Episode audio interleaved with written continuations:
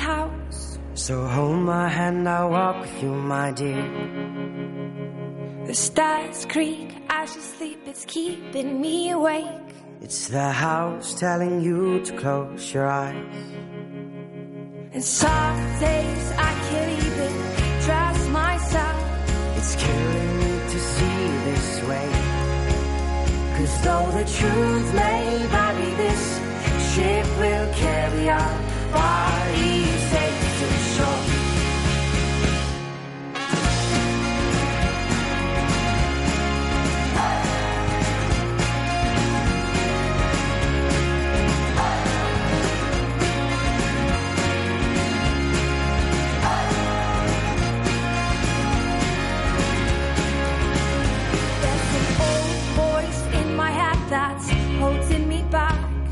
Well, tell her that I miss our little talks.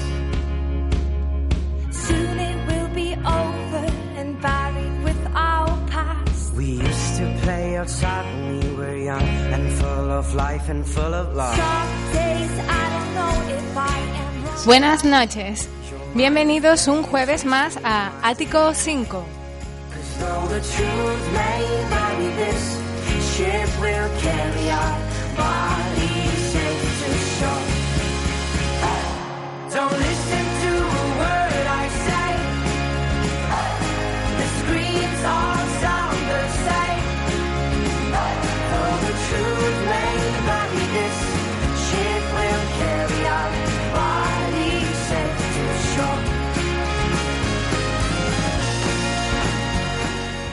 Hoy es jueves 27 de junio y les saludan Monse Facundo y Víctor Díaz, quien les habla.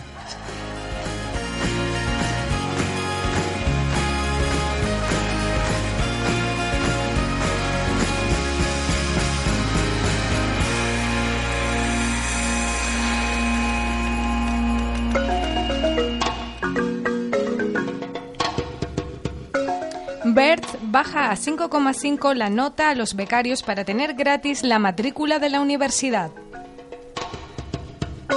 Los recortes han arrancado al ministro de Educación, José Ignacio Bert, el compromiso de rebajar en parte los requisitos académicos que pretendía introducir en la, en la universidad. Así, la nota para acceder de una matrícula gratis será de 5,5, como ocurre en la actualidad, y no de 6,5 como pretendía el titular de Educación. Rebaja de la nota, de momento, es solo para las becas que cubren el 100% de la matrícula. Para los otros tipos, no se han comprometido una rebaja de los requisitos académicos, alegando que tienen que realizar ajustes presupuestarios. Aún así, el 5,5 excluye a 7.600 estudiantes.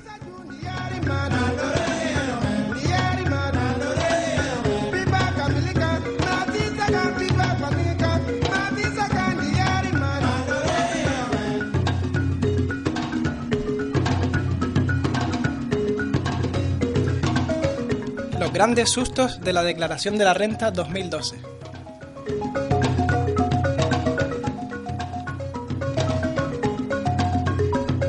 Jóvenes en casa que no desgraban.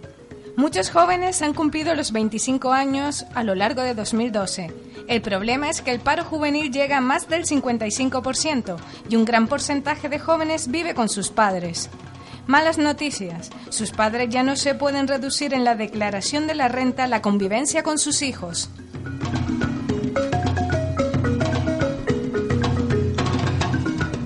Las retenciones bajas dan sustos. Las personas que empiezan a trabajar en una empresa y estrenan nómina se sorprenden alegremente de que solo les retengan un 2% cada mes. Eso sucede cuando los contratos se realizan con el año bastante avanzado. El susto llega al año siguiente. Una persona que, por ejemplo, ha ganado 25.000 euros solo en 6 meses, con retención del 2%, deberá abonar la diferencia en impuestos hasta su base imponible real a partir de esta declaración.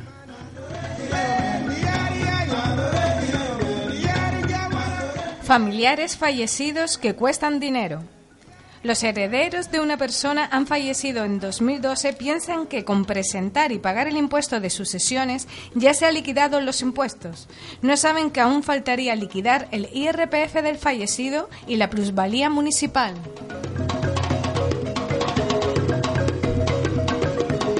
El paro y la pensión también son rentas. Una persona que haya estado parada seis meses y los otros seis meses haya entrado a trabajar a lo largo de 2012 puede llevarse el susto de que tiene que declarar esa renta y pagar unos impuestos que no esperaba.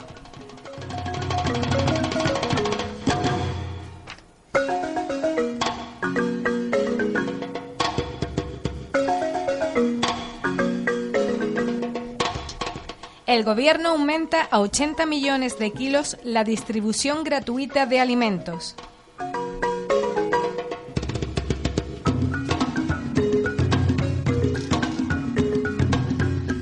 El ministro de Agricultura, Alimentación y Medio Ambiente, Miguel Arias Cañete, ha anunciado que este año se distribuirán más de 80,17 millones de kilos de alimentos a las familias más necesitadas, lo que supone un incremento de 12,7 millones de kilos respecto al año anterior.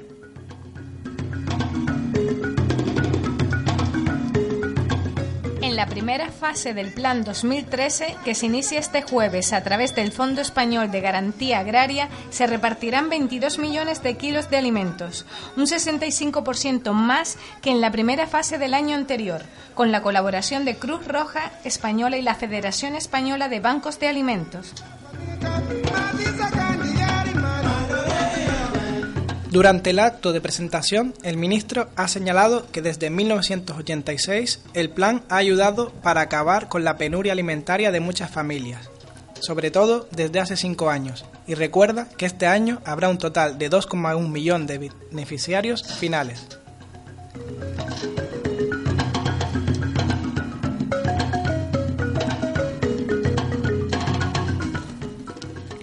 Respecto al perfil de los beneficiarios, Arias Cañete ha explicado que una crisis como esta afecta a todos los estratos de la sociedad española e insiste en que, aunque en 27 años ha ido cambiando este perfil, ahora afecta a todas las capas de la sociedad y toca a las clases trabajadoras y clases medias sin distinción. Asimismo, ha sentenciado que este plan tiene muy en consideración la alimentación infantil.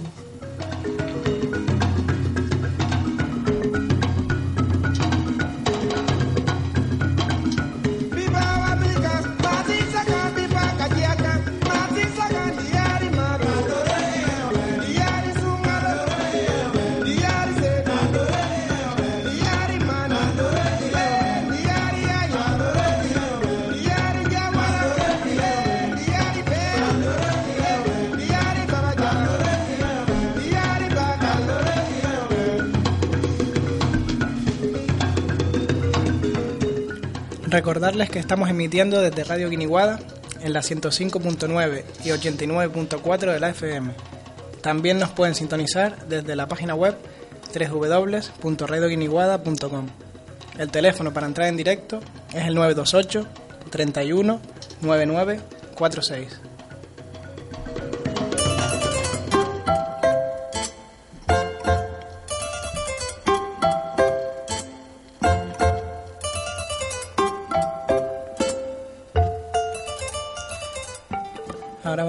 presentar a nuestro invitado de hoy, que es Armando Ravelo. Buenas noches, Armando. Muy buenas noches.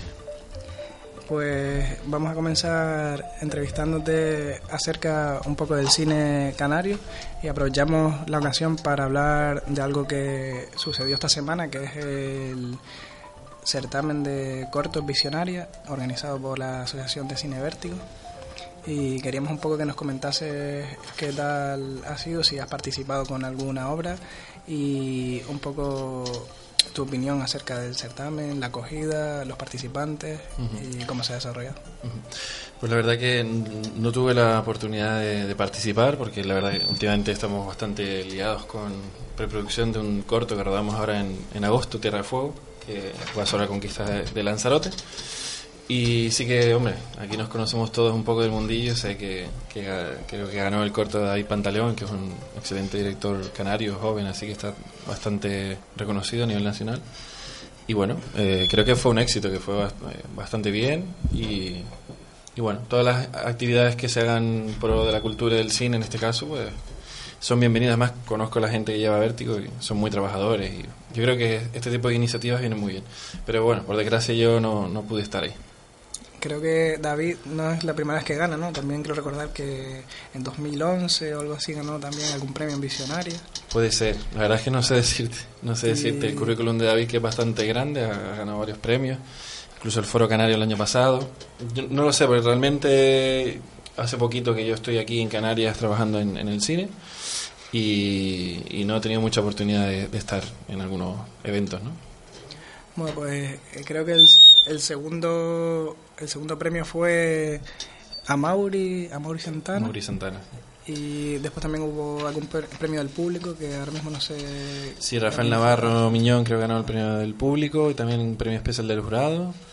Y a Mauri Santana creo que quedó segundo. Sí, sí, por ahí, por ahí. Gente conocida. Sí, yo me enteré por el Facebook, ¿eh? tengo que decir, porque todos los tengo a todos y bueno, felicitándoles y tal, pues uno se entera de todo eso. Eh, pues bien, Armando, eh, por lo que tengo entendido, mm, tu primera incursión en el cine fue con un corto, La Reina de las Hadas. Sí, sí fue el primer corto que hice así de forma un poco más profesional. En 2010 creo que lo rodamos, hace tres años, que ya, que ya rodamos ese corto. De hecho, lo hemos estado poniendo las veces que hemos proyectado Ansite, el corto que un poco nos ha dado más a conocer, pues poníamos ese corto también, ¿no? la verdad que siete minutos, bastante, bastante bien. Fue una primera experiencia con equipo 100% canario, rodado aquí en Las Palmas. Y bien, bastante contento con el resultado. ¿Y estudiaste en alguna escuela aquí en, en Canarias o fuera? No, yo en realidad no, estudié en ninguna escuela. ¿vale? Soy autodidacta. Empecé, bueno, he hecho un poco, tocado todos los palos que he podido. He hecho radio, he hecho diseño gráfico, ilustración. Eh, vengo mucho del, mundo de la imagen. He hecho publicidad y empecé a hacer un dos proyectos de televisión en Madrid eh, para una productora que se llama Zebra, que trabaja con Cuatro, Telecinco y todas estas. Y bueno, estando allí me di cuenta que lo que realmente me gustaba hacer, lo que siempre me gustaba es el cine. Y había hecho mis pinitos así a nivel amateur hasta que decidí, bueno, me voy a poner serio con esto. Y ya fue cuando me vine hace unos tres años. Y bueno, la primera experiencia fue esta que comentabas tú, La Reina de Hadas, la segunda es Hansite. Rodé un tercer corto que es Lightbeater, que ahora mismo se está montando. Que bueno, tiene un nombre en inglés, pero vamos. Eh, eh, ¿Sí lo podrías repetir? Lightbeater. Bueno, es eh, portador de la luz en español. sobre eh, ángeles y demonios, ¿no? Pero no es nada de batallas ni nada de eso, sino es un corto bastante filosófico, y reflexivo, con Lucifer y el arcángel Miguel de protagonistas, ¿no? Y luego el, el cuarto corto ya va a ser Tierra de Fuego, como os decía antes, que va a ser rodado en Lanzarote en agosto. Y vamos a ir un poco en la línea de Ancite, intentando mejorar aquella experiencia. Un poco más de experiencia, mejores medios, más dinero, sobre todo, que es lo que más hace que tengas libertad en el cine, ¿no? Y bueno, vamos a por ello. Mm, bueno, me gustaría que nos hablaras un poquito de Ansite, porque bueno, aparte de que habrá gente que lo conozca, habrá mm, igual dentro de los oyentes también gente que ahora mismo te, eh, o sea, te esté conociendo. Entonces, Ansite, por lo que yo también tengo entendido, o sea, es eh, una historia indígena, ¿no? Sobre la resistencia a ser conquistados por Castilla. Sí, Ansite narra la última, el último día de la resistencia indígena en Gran Canaria, y la historia de Ventejuí. Eh, bueno, a todo el mundo le sonará lo de Atistirma, ¿no? Y el último Bonarteme fue Ventejuí, el tuerto de Telde, que nosotros optamos por el nombre de Falla, que es una de las que aparecen en las crónicas. Y básicamente es eso, eh, el famoso momento de la Tistirma y ese último día de, la resistencia canaria ante la invasión castellana. También creo que Ansite ha sido de los cortos más vistos ¿no? en Canarias. No, sé si... Eh, no tenemos datos oficiales, entonces es complejo saber a ciencia cierta, ¿no? porque no se recogen este tipo de datos, porque no, nadie lleva el control. Pero por lo que me han dicho, sí, probablemente sea, sea el corto más visto de la historia.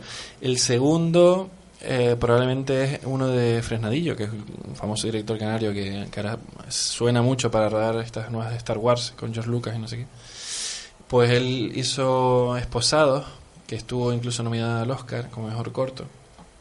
Y, y bueno, la verdad que ahí fue un éxito en su momento en Tenerife y parece ser que Ancite, pues, según me ha dicho eh, uno de los bueno el dueño uno de los dueños del Monopol que es donde proyectamos que, sabe mucho de cine y conoce mucho el mercado aquí en las islas y a mañana por cierto el mañana viernes proyectamos bueno, de momento por última vez en cine, porque estamos próximos a sacar el DVD. Eh, por decimocuarta vez vamos a proyectar en el Monopol. Las otras veces han sido éxitos llenos y muchas veces hemos tenido que dejar gente fuera porque no, eh, no, no cabían todos en la sala, ¿no? Y bueno, la verdad que contentos y con muchas ganas de, de que llegue mañana para volver a disfrutar ahí con el público. Una cosa también que me ha parecido muy curiosa es de que eh, Ansite está rodado en lengua original, o sea, en una lengua amasí, Sí, con subtítulos en castellano. Sí, es una, es una reconstrucción del lenguaje que se hablaba aquí en aquella época, en el siglo XV, ¿no? Eh, y que luego fue prohibida de forma muy vehemente por parte de los castellanos conquistadores. Y sí, fue una de las apuestas más fuertes que, hicimos desde el principio, ah, arriesgado, ¿no? Porque aquí no- en España especialmente no se está acostumbrado a, leer cuando se va al cine, ¿no? Y en otros países sí, como Portugal, Alemania y demás. Se dobla, pero también hay costumbre de ver eh, versión original. No era el caso, a priori los espectadores que vamos a tener. Y bueno, pero sí que la experiencia, por ejemplo, de gente como Mel Gibson, que rodó Apocalipto y La Pasión de Cristo en lengua original, Sí. pues nos llevó a decantarnos por, por seguir nuestro instinto y decir que sí, que, que es una herramienta más para transportar al público. Y además, yo creo el público canario cuando ve- eh, Ansite y escucha esa lengua que probablemente sea muy similar a la que hablaban, porque tiene una base lingüística y científica, eh, por la traducción le hizo un lingüista, Ignacio Reyes, que probablemente sea el mayor experto de- del mundo en el tema, pues es una herramienta más para transportar al público, que es lo que nos interesa en el cine, ¿no? Crear la ilusión de que lo que se está viviendo es real. ¿no? Sí, yo creo que el espectador también, si no se lo esperaba, pues mm, se habrá llevado pues una sorpresa y una sorpresa que gusta, ¿no? Porque dices, oye, porque muchos no conocíamos este, Sí, sí, bueno, este eh, dialecto. Es, es un, como decía antes, un dialecto que, se- que sí que se perdió eh, y está reconstruido, obviamente. Yo siempre digo que, que de- dentro del juego de la ficción, ¿no? Pero bueno, un, dialecto que se ha recuperado más de 20.000 palabras de que han quedado fosilizadas en el canal actual y se compara con el lenguaje raíz, que es el que sale en el continente, que es el bereber. Y a partir de ahí, pues se forma, se forma la lengua. Y los actores, pues fue un reto en su momento a- aprender la fonética, ¿no? porque es bastante compleja. Pero fue muy divertido rodar en, en- en este idioma. A mí me gusta mucho. De hecho, uno de los, el, el corto este que te decía antes, Lightbeer, está en un idioma inventado. Me parece que el lenguaje es una herramienta como una máscara que al actor le ayuda a, a dejar de ser el mismo. ¿no? Que Bueno, que sí, de hecho hay muchas películas y series que utilizan lenguajes inventados, ¿no? Por ejemplo, en Juego de Tronos está el Valirio, Exacto, que exacto. también sí, es sí, un sí. idioma inventado. Sí, del Señor de los Anillos es algo que, que está bastante, bastante extendido, ¿no? El tema de crear mundos, porque al final es de lo que se trata. Y como te digo, a mí me gusta mucho el, tema de que suene. Me, gusta ver versión original precisamente por eso, porque creo que el lenguaje te habla, por ejemplo, si es una película japonesa doblada al español es muy extraño. Sin embargo, si ves su forma de hablar, pues te, es, es como una evocación más a su cultura. Entonces te metes mucho más en la historia. A mí me cuesta mucho ver hoy en día una película de vaqueros o en versión doblada. además, creo de forma muy particular que los dobladores españoles, pese a la fama que tienen de ser los mejores del mundo y no sé qué, estas etiquetas que nos encanta poner, eh, más que actuar, locutan y entonces se pierden muchos matices de la actuación, del, ar- del arte dramático.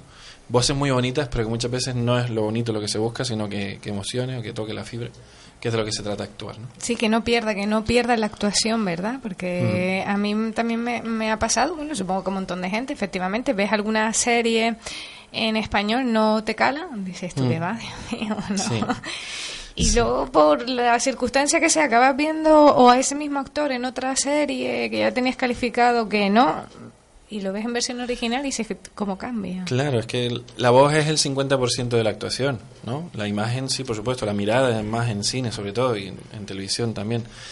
Pero la voz, y aquí en España son muy pretenciosos, decir, este tío es buen actor, es mal actor. Si nunca hemos escuchado su voz, es imposible saber si es buen actor o es mal actor. Porque el, Constantino Romero, por ejemplo, en paz descanse, un gran locutor, ponía voces preciosas a Arnold Schwarzenegger, por ejemplo. Sin embargo, ves a Schwarzenegger en, en inglés y dices, tu madre mía. No, en unos casos se mejora, como es el caso de Schwarzenegger o Stallone o así, porque por ejemplo, Stallone y Robert De Niro en español tienen la misma voz. Lo cual Sí. es un sacrilegio, ¿no? Es como, por favor.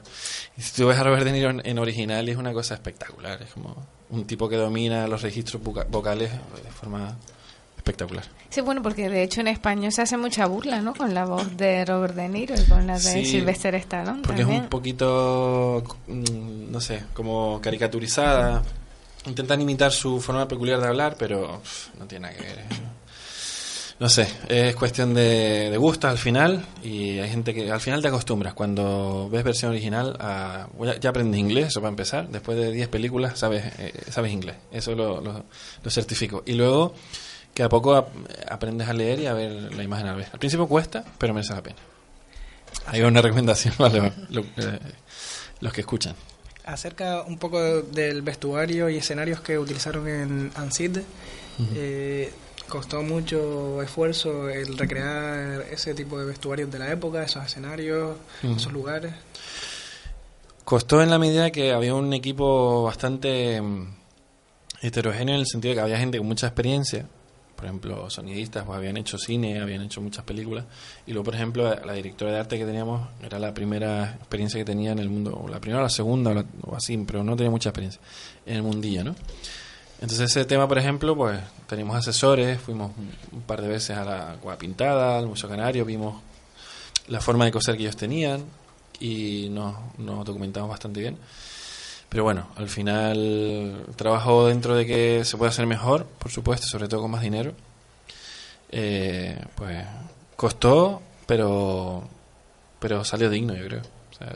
No es de las cosas que son el fuerte de, de, de el, el arte, pero sí que se salvó de forma digna, yo creo, como, como casi todo en el corto. ¿Y habías pensado en algún momento a lo mejor utilizar esta, este corto, esta pequeña película, para un poco dar a conocer al turista la isla, ¿no? Y el antepasado del canario. Sí, bueno, en- eh, tenemos varias propuestas en ese sentido y yo siempre he pensado que es una herramienta bastante poderosa. No solamente el cine, sino en general el mundo indígena para el turismo canario sería una tabla de salvación bastante fuerte, siempre he pensado. Contra mm, el sistema de especulación y territorio igual a hotel y toda esta historia que, que es lo que se ha hecho hasta ahora. El basar un poco el turismo en una base un poco más cultural y, por ejemplo, en Hawái, ¿no? La gente va a Hawái y ya bajan, de- bajan del avión y ya tiene un contacto con el mundo indígena hawaiano. Hay unas hawaianas bailando, hay un tipo hace una, danza ritual, hay dos tipos con dos palos y todo ese, toda esa historia y la gente va a yacimientos mucho menos espectaculares que los de aquí, por cierto, que, que a veces nos parece que decimos que solo hay cuevas, pero hay cosas espectaculares que nosotros mismos desconocemos, ¿no? Entonces, a la medida que nosotros vayamos tomando conciencia en Canarias de que esos lugares existen, pues se le podrá ofertar a los turistas de forma sostenible y, lógica. O sea que, respondiendo a tu pregunta, el Ansite, pues por supuesto, y de hecho muchos turistas han ido a verla, ¿eh? Porque tengo que decir, en base al trabajo este, pues he tenido que ir a muchos a muchos yacimientos y en todos ellos me he encontrado más alemanes que canarios. Y respecto al presupuesto de la del corto, eh, más o menos nos puedes comentar un poco si fue muy elevado, básico, si más o menos fuiste empezando con poco y luego fuiste consiguiendo algo más para sacar adelante el trabajo. Mm. Pues con Ansite tuvimos, la verdad, muchos problemas financieros, porque eh, era una, eh, una idea bastante loca, ¿no? Ir a rodar un corto histórico, épico, que muy poca gente lo hace, incluso con dinero, imagínate sin él, ¿no? Pero bueno, fuimos reuniendo el equipo lo primero, eh, hubo un compromiso por parte de todo el equipo de sacarlo adelante, y a partir de ahí pues fuimos recaudando, creo que al final unos 3.000 euros, que no es nada para, para el cine, un tipo, este tipo de producciones, y sobre todo la voluntad de mucha gente que participó pues, pues poniendo ganas ¿no? y poniendo ilusión. Y eso, al final con esos 3.000 euros conseguimos sacar adelante un corto que, que en festivales ha competido contra cortos de cientos de miles de euros. ¿Y el tiempo de rodaje, más o menos cuánto fue? ¿Y fue un periodo continuo o hubo parón y volviste a rodar? Pues estuvimos cinco días rodando en total y luego otro día más en, en cinco días estuvimos en Santa Lucía y un día en Azuaje. O sea, en total seis días. Eh, bien, mm, he sacado una frase tuya de una entrevista Y mm, me parece curioso y me gustaría porque, eh, que explicaras por qué la dijiste. La idea que mucha gente tiene de los indígenas canarios está muy equivocada. Hombre, eh, yo creo que es algo bastante mm, palpable, ¿no? Yo creo que en general el mundo indígena es un desconocido para, para el canario primero, ¿no? Por supuesto para el mundo, pero bueno, empezando por casa. Eh, de hecho, hace poco vi una, un trabajo que hicieron en colegios, en los cuales preguntaban a niños cómo veían a los indígenas canarios. Y que los dibujaran. Entonces, la mayoría de ellos los ponían como trogloditas. Muchos con pies de leopardo, con pelo largo y barba. eh, pues historias así, ¿no? Creo que el micro se me va y vuelve, como el, el río Guadiana. Eh, entonces, en principio, este tipo de historias te llevan a la conclusión de que si, si en, en el colegio no te enseñan la historia y no, te la enseñan bien, además, porque la historia canaria, pese a que parezca contradictorio, está muy viva y cada día se descubren cosas nuevas, yacimientos nuevos y se descubren incluso crónicas, ¿no?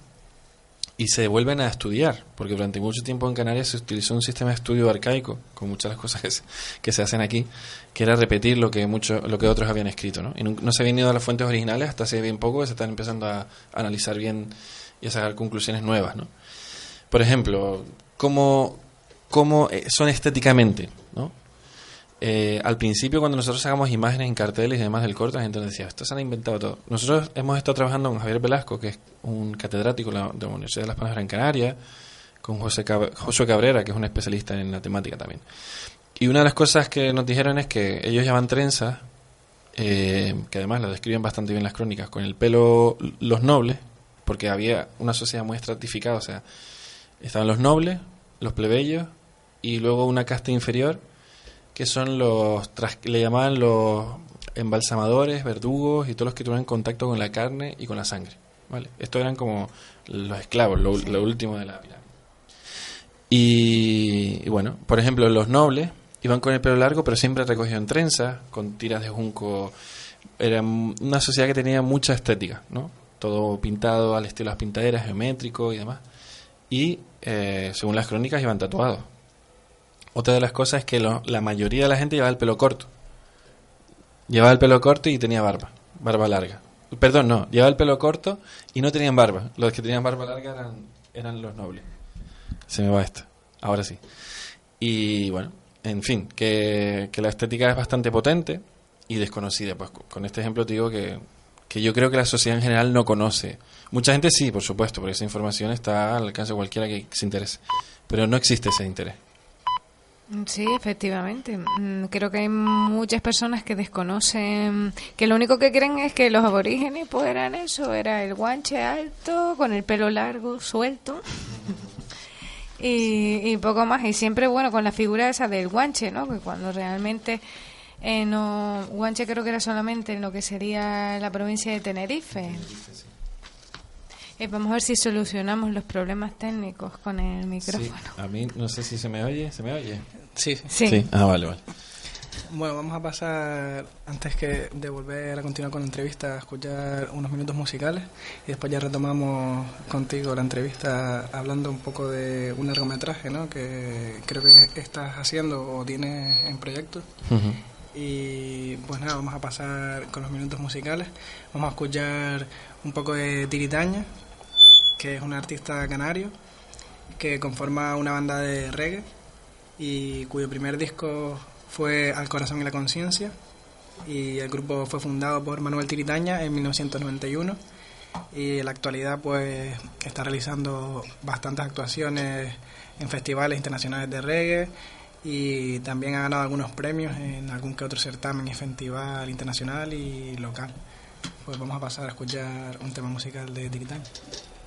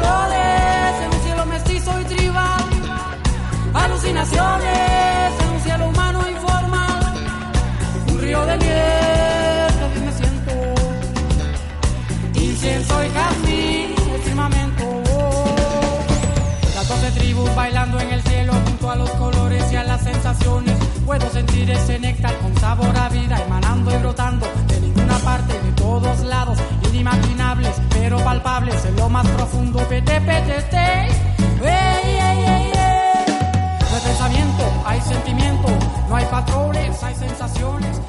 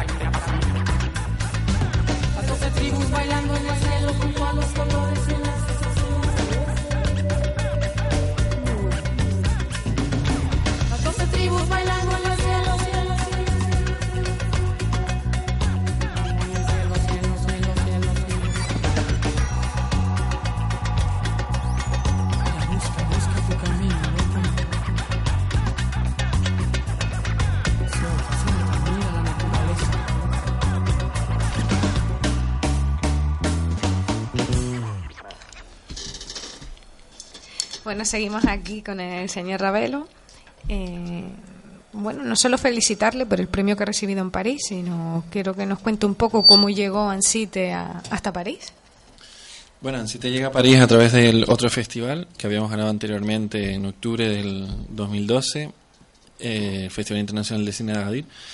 Y pues nos propusieron, al haber ganado ahí el propio Festival de Agadir, nos propuso para ir a este de París y pues así fue. De hecho, en festivales no hemos podido llegar a hacer un recorrido potente en realidad porque nos ha faltado tiempo, ¿no?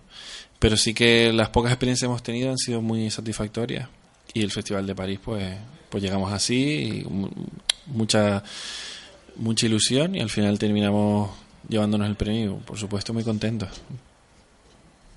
Sí, me imagino. Y no solo, sino que también es una proyección, bueno, aparte que es una proyección internacional, clara. Lo que comentó antes también Víctor, ¿no? De que a veces no solo una proyección de tu trabajo, sino también estás proyectando las islas fuera de, de lo que es el entorno nacional.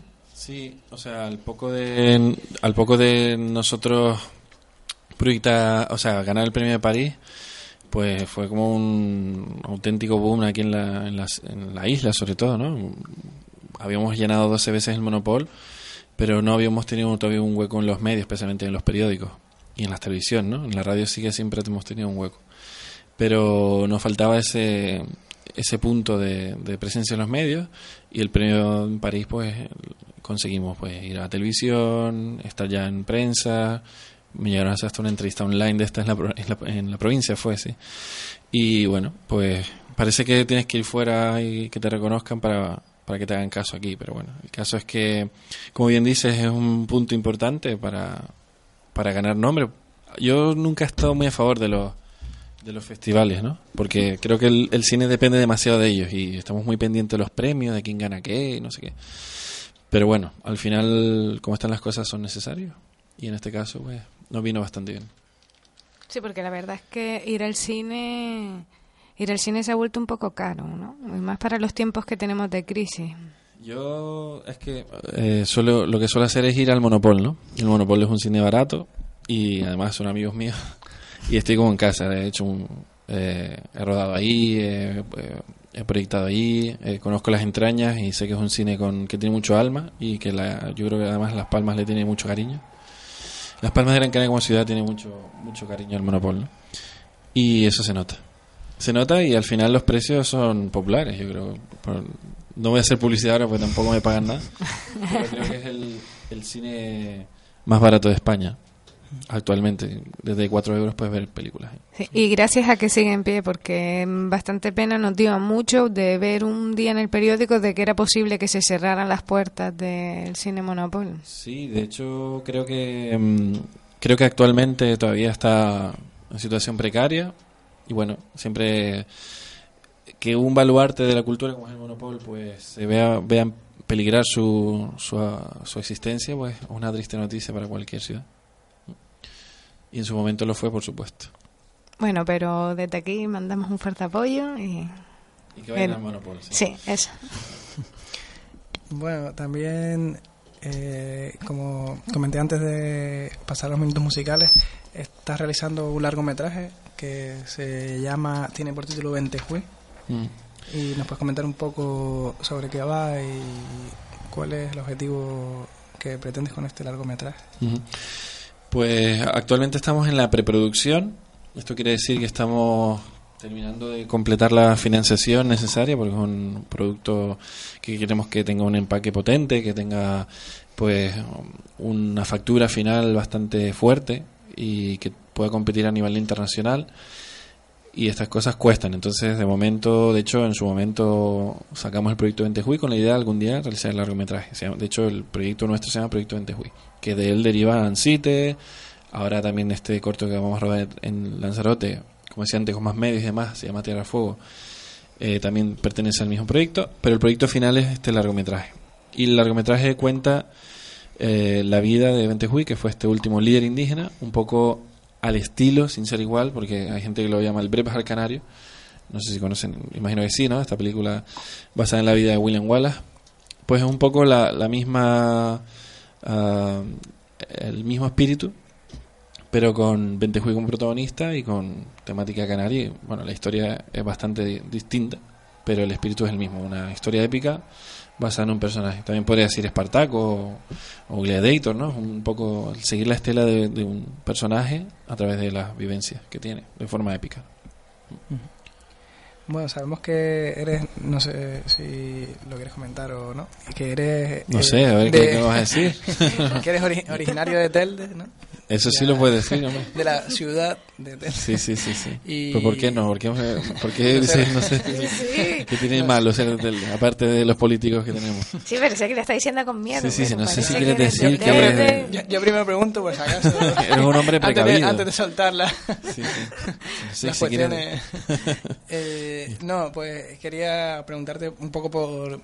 Hablando de aborígenes y de yacimientos y de todo ese tipo de cosas, Sí. pues aprovechando que eres de Telde, pues que nos comentes un poco acerca de lo que existe allí, ¿no? Que no es tan explotado turísticamente o no es tan conocido por los isleños, Sí. un poco todo ese tipo de cuevas, yacimientos que hay. Mm. Hombre, una de las mayores conexiones que yo tengo con la historia que quiero contar en el cine es que Ventejuy era de Telde, ¿no? Y, y eh, Doramas, por ejemplo, es otro de los grandes héroes de la resistencia canaria, que también aparecería en la película, también era de Telde.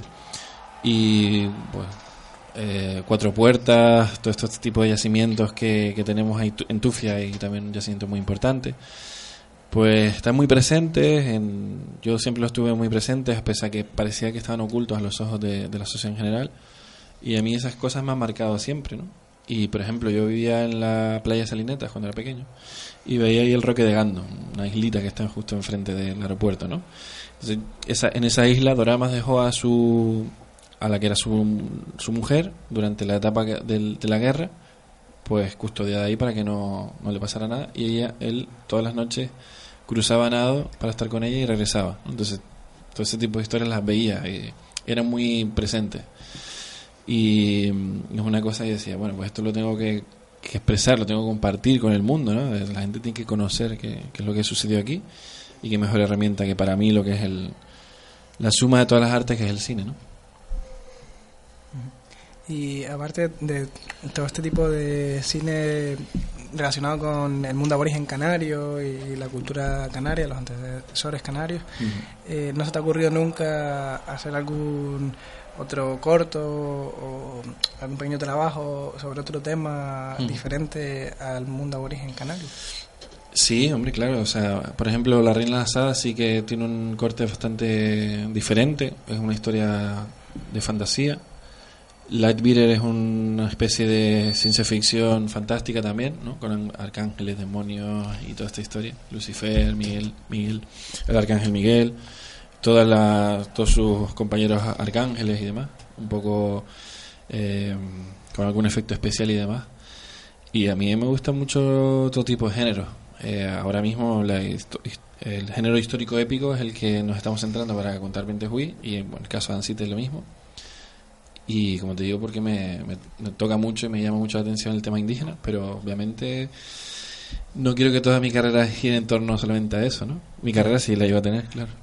Hombre, yo creo que carrera tienes ya. Tenemos un poquito. Estamos empezando. Sí, estamos bueno, empezando. estás comenzando. Sí.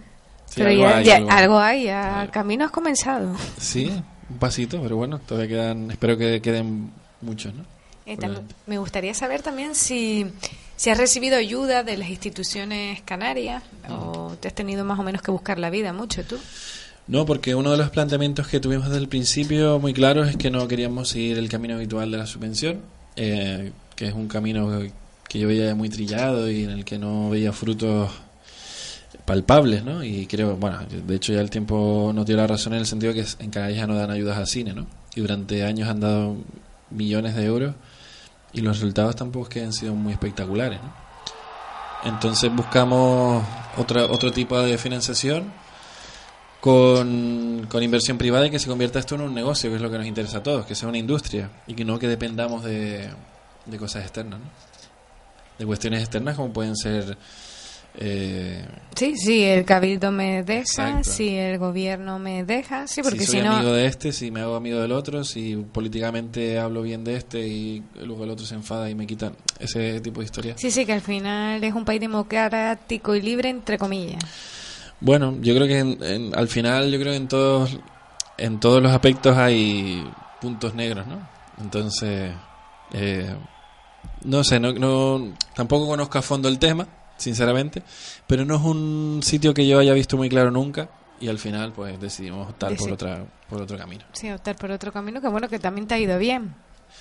Bueno, mm, bien es relativo, ¿no? Ojalá hubiésemos podido tener más dinero o tener más inversión, pero bueno, eh, al final era el camino difícil, pero después de la primera experiencia viene la segunda, que en este caso Tierra Fuego, y por fin vamos a poder tener pues otro tipo de, de trabajo, otro tipo de, de obra final gracias a que vamos a tener un poco más de... Sí, bueno, que lo, impo- lo importante al final es que el proyecto se pueda llevar a cabo, ¿no? Sí, lo importante es, para, bajo mi punto de vista, ir creciendo paso a paso y que cada cosa que hagamos tenga más calidad y que se note y ir aprendiendo y ir creciendo paso a paso. Bueno, pues ya para terminar con tu entrevista, comentar un poco acerca del Foro Canario, ¿no? Que es lo que era el antiguo Festival de Cine. Sí. Y que nos cuentes si tienes pensado presentar algo, si vas a ir solamente como espectador este año y si alguna vez anteriormente ya has presentado alguna obra. Ujú. Eh, el Foro Canario mm, presenté algo el año pasado, pero eh, un primer montaje de, de Ancite, ¿no? Ni siquiera todavía tenía el nombre final y no lo cogieron. Cogieron. Es que, el, bueno, el Festival de las Palmas yo sinceramente nunca lo he entendido muy bien. En el sentido de que es un festival extraño. ¿Por qué digo esto? Porque tiene una temática que nadie, o sea, yo todavía no consigo que nadie me la defina cuál es. O sea, por ejemplo, hay festivales que son comerciales se nota que te cogen películas comerciales. Hay otros que tienen corte alternativo, ¿no? Pues lo ves, el tipo de, cine que presentan. Hay festivales de, que, dicen en chino, en inglés, o sea, tiene unas pautas claras, ¿no?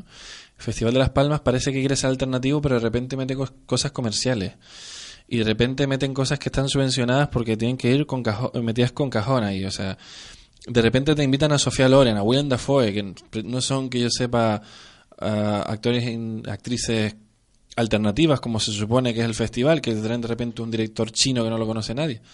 Entonces es un poco un batiburrillo.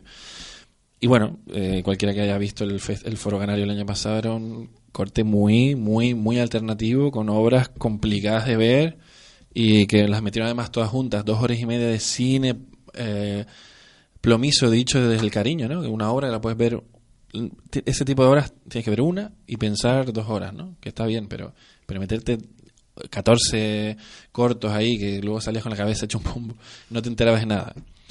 Total, que respondiendo a tu pregunta, no presenté nada porque no quise ya participar de Tenía ya cuatro cortos, que de hecho rodamos tres cortitos para el No Todo. Uno de ellos fue finalista, el No Todo Film Fest, que es el festival online más grande del mundo. Y bueno, eh, podríamos haberlos presentado. no- La verdad es que, mm, como no veo clara cuál es la vocación, cuál es el, o, sea, cuál es el objetivo, no lo, no lo entiendo pues prefiero no participar y moverme en festivales donde yo, sepa a lo que voy y que se hable claro y que se sepa todo eh, que se sepa qué es lo que están contando, ¿no? Es como cuando ves una película. Si tú ves una película y no la entiendes, no vas a ver otra vez la película, o no vas a ver otra película de ese director. Pero lo mismo, porque sea un festival no tenemos que, que estar todos ahí, porque sea Canario tampoco. O sea, ojalá hubiese aquí un festival normal en el que la gente pudiese mandar trabajos de todo tipo y cogieran los que sean buenos y no porque es extraño. Que ese parece que es el leitmotiv de este festival. Pues bueno, Antonio, muchas gracias por venir. De Y- nada, Paco. ¿Te has, te has inventado el nombre? ¿Te has quedado Se, fresco? se llama Armando. Armando. No pasa nada, nos inventamos los nombres y así quedamos todo bien. Cosas, cosas del cine, ¿no? Yo soy Como- Armando. ¿y tú- como tú- el- ¿Cómo te llamas? Víctor. Encantado. El, el nombre no, cinematográfico. Sí, sí, me voy a poner el nombre artístico Antonio Ravelo. Muy bien. Bueno, Armando, muchas gracias por venir. Nada, un placer. Y nada, que sepas que estás invitado cualquier otro momento Muchas gracias. de tu carrera. Esperamos que sea muy que larga sepas que, no me da vergüenza ser de Telde ni llamarme Armando. O sea, las dos cosas las puedes decir. Muchas gracias. por- Gracias a ti, Víctor. Un saludo. Gracias, Armando. Bueno, vamos ahora a tener otros minutitos musicales. Ahora mismo de un actor eh, no canario que es Deep Purple y que es una banda de rock que fue formada en Reino Unido en 1968 y que es de las pioneras de hard rock y heavy metal, que incorpora elementos variados de rock progresivo, rock sinfónico, psicodélico, blues rock, fan rock e incluso algo de música clásica. Vamos. Es... Uh, is also from the last album. Tells the story of how we recorded it and what went wrong when we did it. Happened in Switzerland. The song's thing called Smoke on the Water.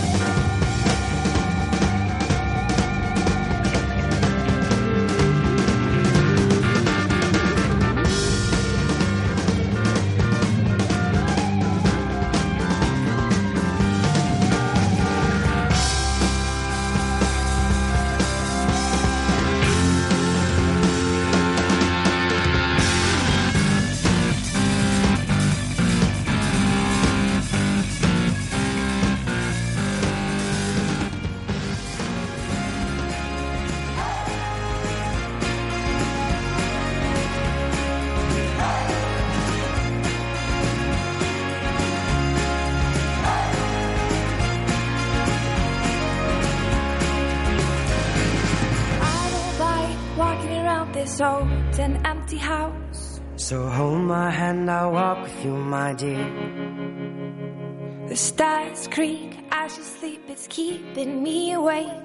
Nos despedimos una semana más desde de Ático 5. Un saludo de Monse Facundo y Víctor Díaz. Y de Nas en el control.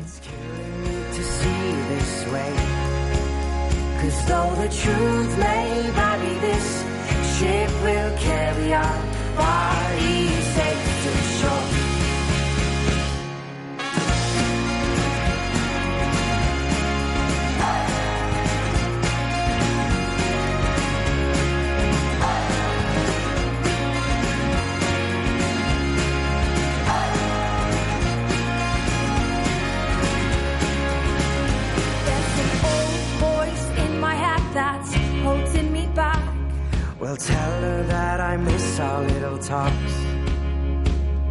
Soon it will be over and buried with our past. We used to play outside when we were young and full of life and full of love. Some days I don't know if I am wrong or right. Your mind is playing tricks on me, my dear. Cause though the truth may vary, this ship will carry our bodies Don't listen